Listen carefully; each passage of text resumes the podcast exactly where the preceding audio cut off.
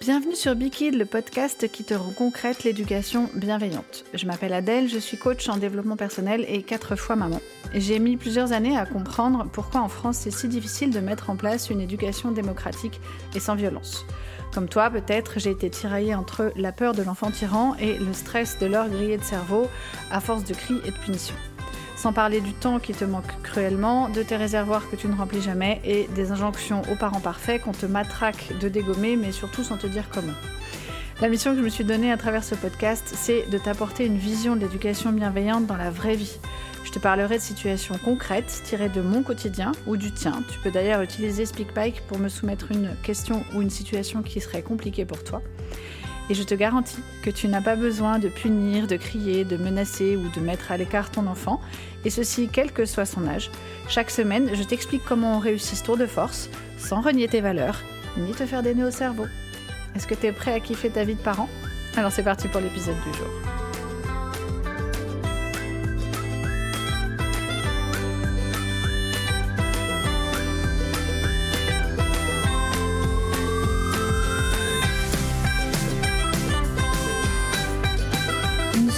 Parc, un anniversaire, une séance télé. Quand nos enfants sont passionnés par une activité, ça peut être compliqué de les faire arrêter. Aujourd'hui, je te propose des tips pour que ces moments soient plus sereins, mais surtout, surtout, plus efficaces. La première chose que je voudrais amener à ta conscience, c'est ta propre expérience de moments de flow. Tu sais, c'est des moments où tu fais un truc qui absorbe toute ton attention, où vraiment tu te sens bien, tu es à fond. Et je voudrais que tu réfléchisses à euh, comment c'est quand on te dit stop. Et surtout comment c'est quand on te dit stop maintenant, sinon je te coupe tout. Si je te fais faire cette réflexion, c'est parce que cette prise de conscience, ça va te permettre à la fois d'être plus efficace, mais aussi d'être plus empathique. Et en fait, quand on est plus empathique, on est plus pertinent et plus efficace. Donc les deux sont très importants, mais vraiment, je t'invite à essayer de repenser à ces moments-là que tu vis toi, pour, au moment où tu vas devoir faire arrêter ton enfant, euh, te sentir plus proche de ce qu'il peut, euh, de ce qu'il ou elle peut ressentir. Ensuite, on va essayer d'imaginer comme d'habitude les trois méthodes parce que je pense que ça te permet de te positionner et de savoir de quoi on parle. Si on se place sur une méthode autoritaire, ce serait euh, de dire on s'en va maintenant, c'est l'heure. Si l'enfant coopère pas, on peut être amené à menacer d'une sanction. Ça peut être de plus revenir, euh, d'avoir une punition, si on est un anniversaire, de confisquer les bonbons par exemple que sais-je. C'est des choses que j'ai déjà expérimentées, hein. c'est pour ça que je, te les propose. Encore une fois, il n'y a pas de jugement, je le redis à chaque épisode, mais ça me paraît important. Après, du coup, comme ça fonctionne pas toujours, euh, tu peux être amené à hausser le ton ou voir éventuellement euh, porter ton enfant ou l'emmener un peu de force. Bref, tout ce qui est autoritaire, vertical, euh, c'est le parent qui décide et l'enfant qui se soumet. Les inconvénients de ça, c'est encore et toujours, mais parce que c'est vraiment hyper important, qu'il n'y a pas de connexion. Et surtout, comme il n'y a pas de connexion, il ne va pas y avoir de place pour la gratitude du moment. C'est-à-dire que la sanction euh, risque de gâcher un peu, voire beaucoup, euh, le moment qui, euh, au départ, était plutôt joyeux, pour toi comme pour ton enfant. Et comme souvent, euh, cette, euh, cette façon de faire très verticale ne propose pas d'autres stratégies. Parce que là, ce qui se passe dans ces moments-là, c'est que ton enfant a une frustration qu'il n'arrive pas à gérer, donc il repousse cette frustration en refusant de partir, et voire il fait une crise pour euh, éviter la frustration ou exprimer la frustration. Et le problème, c'est que cette stratégie-là ne lui propose pas de façon euh, d'accepter la frustration et de passer au-dessus de la frustration. Et du coup, le problème de cette euh, tactique, c'est que du coup, quand le moment va se reproduire, et on est bien d'accord que le moment a fortement tendance à se reproduire souvent, et eh ben, l'enfant va toujours utiliser la même stratégie, à savoir la crise. C'est souvent ce qu'on me, ce qu'on, ce qu'on me dit, hein, ce qu'on m'évoque comme, euh, comme écueil, c'est qu'on me dit Oh là là, mais j'ai beau faire, ça fonctionne pas. Eh bien oui, malheureusement, ces stratégies-là, elles ne fonctionnent pas et du coup, elles ont tendance à garder l'enfant dans une euh, stratégie identique, c'est-à-dire qu'on ne lui propose pas de moyen de faire autrement. Donc comme on ne lui propose pas de moyen de faire autrement, il en trouve en général pas et il continue euh, la, technique qu'il a.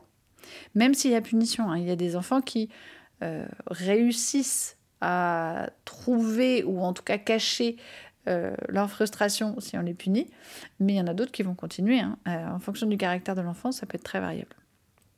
Donc ça, c'était la méthode autoritaire. La méthode plutôt laxiste, bah, ça pourrait consister à euh, attendre que l'enfant se décide ou reporter, repousser le moment de partir le plus loin possible. Alors, l'inconvénient, euh, c'est majoritairement pour le parent. Ça, c'est vraiment quelque chose que je dis tout le temps. Et c'est vraiment la, pierre angulaire de mes coachings, la base de ce que je te propose dans mes accompagnements. C'est tes besoins de parents n'ont pas à passer en dessous de ceux de ton enfant. Et tes besoins de parents n'ont pas à passer au-dessus non plus. Le but du jeu, ça va être de trouver un équilibre. Et pour moi, la méthode laxiste, c'est souvent bah, mes besoins de parents, tant pis, euh, ils passeront après, les besoins de mon enfant passent avant. Et ça, c'est extrêmement dommageable. D'abord parce qu'encore une fois, ton enfant ne va pas apprendre à faire autrement et qu'il va y avoir un moment donné où toi tu vas péter un plomb. C'est l'effet cocotte minute, c'est obligé qu'à force de faire semblant de ne pas avoir de besoin, de, faire semblant de rester calme, j'ai aussi beaucoup de mamans qui me disent ça, mais oh, j'essaie de rester calme, mais au bout d'un moment je pète un plomb. Mais bien sûr, mais évidemment, c'est parfaitement normal. Tu ne peux pas rester comme ça, euh, tu peux pas laisser la vapeur s'accumuler sans qu'il se passe rien. À un moment donné, tu vas péter un plomb. C'est totalement légitime, malheureusement. Donc l'inconvénient majeur de ça, c'est que toi, tu vas perdre du temps si tu attends que ton enfant se décide. Et puis tu, vas tu peux avoir ce sentiment de manque de maîtrise. Parce que c'est quelque chose qu'on nous vend beaucoup. Hein. Il faut maîtriser nos enfants, il faut avoir le dessus. Euh, si on n'a pas le dessus, c'est des enfants rois et des enfants tyrans. Enfin bref, euh, le grand n'importe quoi habituel. Et le problème, c'est que souvent ces situations ont du public observateur autour et ce manque de maîtrise est extrêmement douloureux, extrêmement culpabilisant. Et c'est souvent dans ces situations-là où tu as du monde autour que tu te retrouves à faire des choses que tu n'as pas du tout envie de faire de base, que tu ferais pas tout, seul ou toute seule chez toi. Ça, euh, c'est clairement le regard des autres qui te met la pression. Donc, euh, tu finis par passer des moments extrêmement désagréables. Moi, bien sûr, je te propose un entre-deux comme d'habitude. Euh, la première chose, ça va être, dans la mesure du possible, de prévenir ton enfant de le prévenir du temps qui va être alloué à l'activité. Si c'est un enfant qui est assez euh, grand et qui a la notion du temps, parce que l'âge et la notion du temps ne vont pas de pair, euh, habituellement oui, mais moi, j'ai un garçon de 8 ans qui n'a aucune notion du temps, qui a un fonctionnement euh, a priori un peu euh, euh, hyperactif. Et donc, la notion du temps, pour lui, c'est compliqué, c'est trop abstrait. donc, si c'est un enfant qui a une bonne notion du temps, tu peux lui donner l'horaire, lui dire à peu près, ça va durer une bonne partie de l'après-midi, ça va durer jusqu'au goûter, ça va durer la matinée, ça va durer la soirée, bref. Tu peux aussi utiliser une frise pour les plus jeunes. Alors, une frise avec des dessins. C'est-à-dire que tu peux, par exemple, lui dessiner toute la journée. Le matin, on se lève, on s'habille, euh, on petit déjeune, on va à l'anniversaire, on goûte à l'anniversaire, on rentre à la maison prendre la douche, par exemple. Ça, ça va être très aidant euh, pour ton enfant pour se projeter. Et moi, je te conseille vivement d'emmener la frise avec toi si c'est un, événement qui a lieu à l'extérieur, par exemple pour un goûter d'anniversaire, parce que une fois que tu seras sur le moment, par exemple après le goûter, on s'en va, ça va être bien plus pertinent de montrer à ton enfant, bah tu vois, l'anniversaire, ça s'est passé, c'est coché, le goûter, ça s'est passé, maintenant c'est le moment de ça. Donc ça, ça aide vraiment beaucoup. Tu peux aussi euh, raconter le déroulé de l'anniversaire. Alors ça, ça dépend vraiment des enfants. Il y a des enfants qui aiment bien les surprises. Et moi, sur mes quatre, il y a des enfants à qui je racontais pas forcément comment ça allait se passer parce que euh, ma fille, notamment, je sais qu'elle aime bien être surprise et pas forcément savoir. Par contre, euh, son petit frère le plus jeune, alors lui, le, euh, tout ce qui n'est pas maîtrisé, tout ce qui n'est pas su à l'avance, même si c'est euh, le menu du jour par exemple, ça va l'angoisser à mort. Donc lui, plus je lui dis ce qui va se passer dans les détails, et plus il va être rassuré. Donc tu vois, ça peut vraiment dépendre de tes enfants. Donc en fonction de ça, euh, n'hésite pas à, si besoin, vraiment expliquer le déroulé, le lieu, les gens qu'il va y avoir, etc. Ensuite, quand le moment arrive, si ça se présente, moi, ce que je vais te conseiller de faire, c'est d'écouter la frustration. Euh, tu peux redire brièvement, bah oui, moi aussi, j'aimerais rester, euh, je comprends que ce soit difficile pour toi, que tu n'aies pas envie d'arrêter maintenant. Donc vraiment comprendre, euh, être empathique avec ton enfant, refaire le petit exercice que je t'ai proposé plus tôt, voir, raconter à ton enfant, bah ouais, tu vois, moi, quand, moi par exemple, je sais que j'ai des moments de flow incroyables quand je travaille. Par chance, j'adore mon boulot. Et du coup, je dis à mes enfants, ah ouais, je te comprends, moi, quand euh, je suis en plein dans mon boulot, là, si tu me dis, il faut venir manger maman, oh, ça m'agace parce que j'ai envie de finir et euh, j'ai beaucoup de mal à m'arrêter. Et ça, c'est extrêmement aidant. Raconter ta propre expérience, si elle va dans le sens de l'émotion de ton enfant, ça va vraiment... Le message que ça dit à ton enfant, c'est, c'est OK ce que tu ressens. C'est normal, il euh, n'y a pas de jugement là-dessus je comprends, je suis avec toi, et du coup, tu vas tout de suite rentrer en connexion avec ton enfant qui va être bien plus euh, OK pour écouter ce que tu as à lui dire. Plutôt quand il est enfermé dans sa frustration et dans, sa, dans la douleur qu'il y a euh, liée à la frustration. Donc on accueille avec beaucoup d'empathie et de bienveillance, on réexplique, on remontre la frise pour les plus jeunes, on redit je comprends vraiment mon poussin, je suis absolument désolée, malheureusement là c'est le moment d'arrêter parce que euh, tu te souviens on avait dit que il y a ça, euh, regarde sur la frise maintenant il y a ça, donc euh, malheureusement il va falloir arrêter. Après ce que tu peux faire c'est demander à ton enfant ce qui pourrait l'aider à partir peut y avoir plusieurs options, tu peux lui en proposer, mais ton enfant peut t'en donner aussi. Et c'est OK s'il y a des options qui ne sont pas envisageables. Encore une fois, je, t'en ai déjà parlé plusieurs fois, mais c'est important de le redire. Si tu bloques certaines options, il y a un moment donné où ton enfant t'en proposera plus. Alors que si tu acceptes toutes les options, y compris celles qui ne sont pas validées, c'est-à-dire l'option, bah moi ce que j'aimerais c'est rester toute la nuit, encore que des fois, euh, si, si c'est un anniversaire et que le parent propose, ça peut être une option. Mais moi, ce que j'aimerais, c'est euh, rester toute la nuit. Ouais, ok, je comprends. Ta proposition, elle est intéressante. Malheureusement, c'est pas possible. Parce que. Donc, vraiment accepter toutes les options et pas les balayer d'un revers de non, ça, non, ça, non, ça, non. Accepte tout, puis fais le tri. Ça peut être fixer un autre moment pour revenir, ça peut être prendre une photo aussi. On n'y pense pas souvent ça, aux photos souvenirs. Une photo avec le copain, ou ça marche aussi euh, pour les enfants qui sont très frustrés de ne pas pouvoir acheter un jouet par exemple. Euh, bah, si tu veux, on le prend en photo, puis on le mettra sur ta liste d'anniversaire, euh, de Noël, et puis je pourrais te l'imprimer, tu pourras la garder. Les enfants sont très très friands de ça, hein. de projection, de garder un souvenir. On se rend compte que nous, on a des fois l'impression que nos enfants sont très matérialistes et qu'ils veulent toujours tout. C'est pas forcément vrai. Et quand tu leur proposes, par exemple, euh, de prendre une photo du moment pour l'emmener en souvenir, des fois, ça les aide vraiment beaucoup et ils sont super contents, surtout quand ils sont très très jeunes. Ça peut être de faire un dernier tour si tu es au parc. Euh, est-ce que tu as envie de faire un dernier tour? Un dernier tour de quoi? Parce que c'est pas euh, on reste 5 minutes et puis c'est dans le vague et les 5 minutes se transforment en 10, puis en 15, puis en 1 heure. C'est est-ce que tu auras envie de faire un dernier tour? Il y a un truc que tu as vraiment envie de faire? Ok, bah tu fais un dernier tour de ça et on y va? C'est ok pour toi? Moi, je trouve que c'est vraiment important euh, d'être euh, vraiment sûr que ton enfant a compris. Et tu vois, typiquement pour mon dernier qui est un, trouble du déficit de l'attention a priori, euh, j'ai tendance à moi lui faire répéter pour être sûr qu'il ait bien compris. Renan, qu'est-ce que je viens de te dire? Je fais un dernier tour de balançoire et on rentre. Ok, ça c'est ok, on a décidé ça, on y va, on fait le dit. Donc ça, ça peut vraiment être hyper pertinent parce qu'encore une fois, l'enfant, il va être acteur. C'est lui qui te propose euh, l'activité qu'il veut faire pour finir. Et donc quand il aura terminé, euh, ce sera beaucoup plus facile pour lui de se dire, bon, bah on avait dit ça, maintenant on y va, c'est OK. Ça ne veut pas dire qu'il sera plus du tout frustré, mais ce sera plus facile pour lui de gérer cette frustration. Et c'est ça qu'on cherche, hein, encore une fois. Tu peux aussi euh, proposer un remplacement. c'est pas tout à fait détourner l'attention, mais ça y ressemble. Et détourner l'attention pour apaiser la frustration, c'est OK. C'est OK parce que c'est une stratégie que tu peux utiliser toi et que donc ton enfant va pouvoir utiliser. Par exemple, euh, qu'est-ce que tu aimerais faire pour apaiser ce moment de frustration là que t'aimes pas? Est-ce que c'est euh, aller manger une glace en sortant du parc? Est-ce que c'est jouer à un jeu, jouer avec le chat, euh, regarder un épisode de série, que sais-je Tout ce qui est ok avec ce que tes valeurs à toi. Encore une fois, si ton enfant propose un truc qui n'est pas ok, tu l'acceptes, tu lui dis ben non, ça c'est pas ok parce que par exemple c'est pas l'heure des écrans ou c'est pas le jour. Mais qu'est-ce qu'on peut faire d'autre? Tu peux proposer plein de choses. Et vraiment, l'idée, c'est de montrer à ton enfant que la frustration, c'est vraiment pas facile, mais ça fait malheureusement partie de la vie. Et que la stratégie de euh, faire autre chose à la place qui va aider à apaiser cette frustration, ça fonctionne. Et ça, ça va fonctionner s'il expérimente.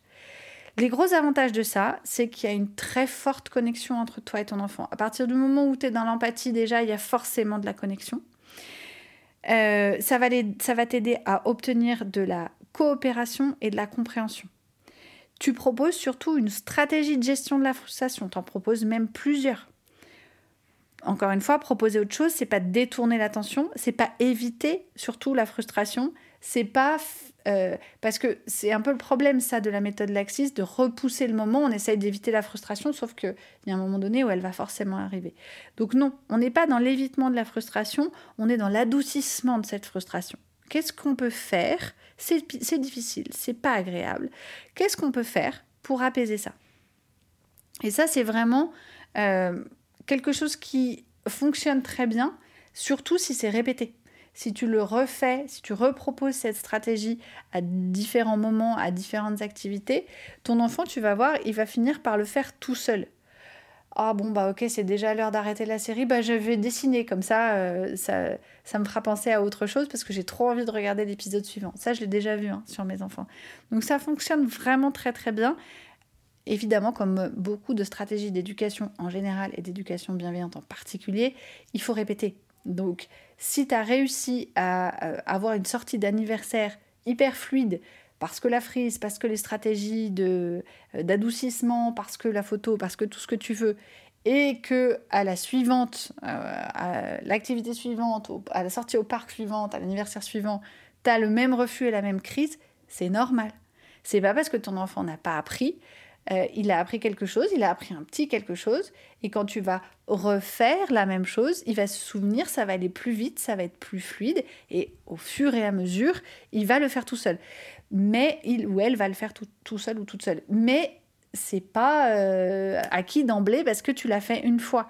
Il faut vraiment toujours euh, essayer de, de, garder le plus de patience possible. Je dis souvent qu'il faut 25 ans pour former un être humain. 25 ans.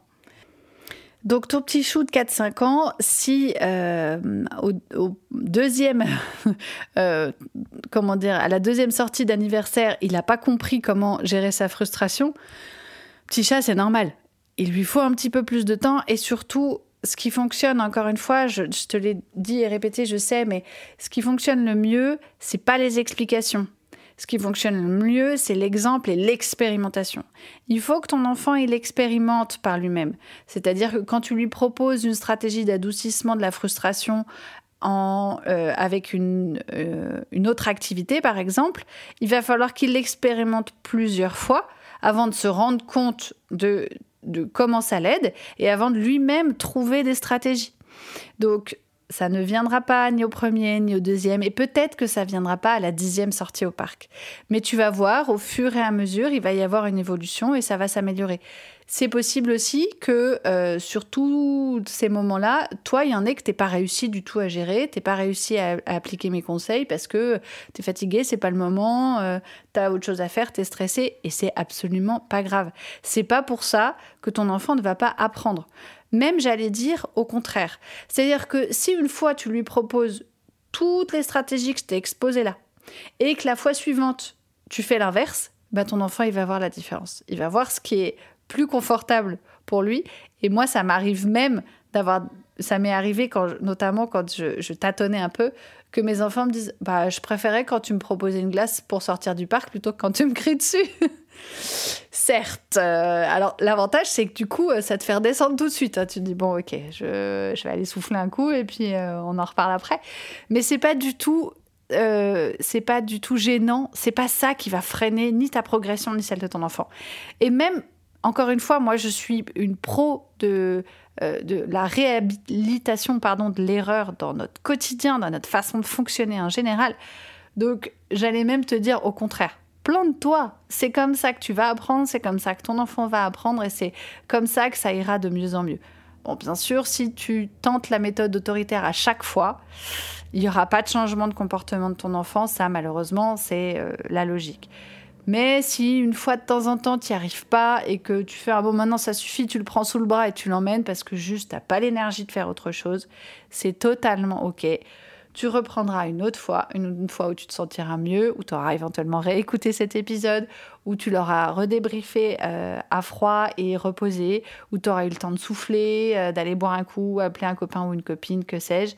Mais en tout cas, tu seras plus disposé à le faire. Par pitié, euh, ne te mets jamais la pression quand tu vois que, quand avec toutes les bonnes volontés du monde, t'as pas réussi, ben, malheureusement, c'est normal. D'abord, c'est pas forcément intuitif pour toi. T'as pas les clés, t'as pas toutes les clés à chaque fois. Il peut aussi y avoir certains fonctionnements et certains euh, oui, j'allais dire traumatisme, mais certaines expériences de vie qui parlent pour toi. Et ça, ça fait vraiment partie du gros travail. C'est un peu le travail en soum-soum que je fais en coaching, en fait. C'est le travail que tu vois pas toujours, mais euh, qu'on bosse un tout petit peu à chaque fois parce que ben, le fait d'apaiser tout ça, ça va te permettre d'avoir moins de réflexes ancrés que tu veux pas forcément avoir. Quoi qu'il en soit, ne, ouais, ne te mets pas trop de pression. Et puis surtout, euh, n'abandonne pas parce qu'un jour, t'as pas réussi. Au contraire. Euh, dis-toi bien que ça va être profitable. Ça va être profitable pour toi, ça va être profitable pour ton ou tes enfants. Et surtout, c'est profitable sur le moment parce que tu t'en rends compte. Tu te dis Ah, oh, c'est pas ça qu'elle m'avait proposé, Adèle. C'est pas comme ça que j'aurais voulu réagir. Mince, comment je fais maintenant? Eh ben, tu repars, tu réessayes et au fur et à mesure, ça va que tu vas pratiquer, ça va fonctionner. Et si malgré tout ça, ça fonctionne encore pas, n'hésite pas à me laisser un petit message et je t'expliquerai euh, de quelle manière je peux t'aider.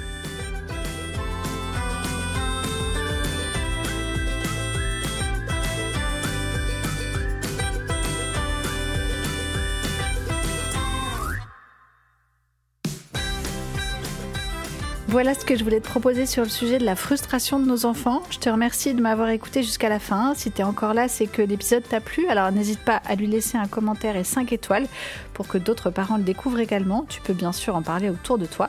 Tu vas pouvoir retrouver Bikid sur de nombreux réseaux sociaux. Alors sur les réseaux sociaux, je le rappelle, je m'appelle Be4Kid avec le fort en chiffre 4.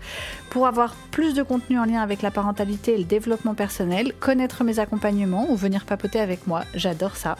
En attendant, je te retrouve la semaine prochaine pour un nouvel épisode. D'ici là, prends bien soin de toi et de tes kids. À bien vite.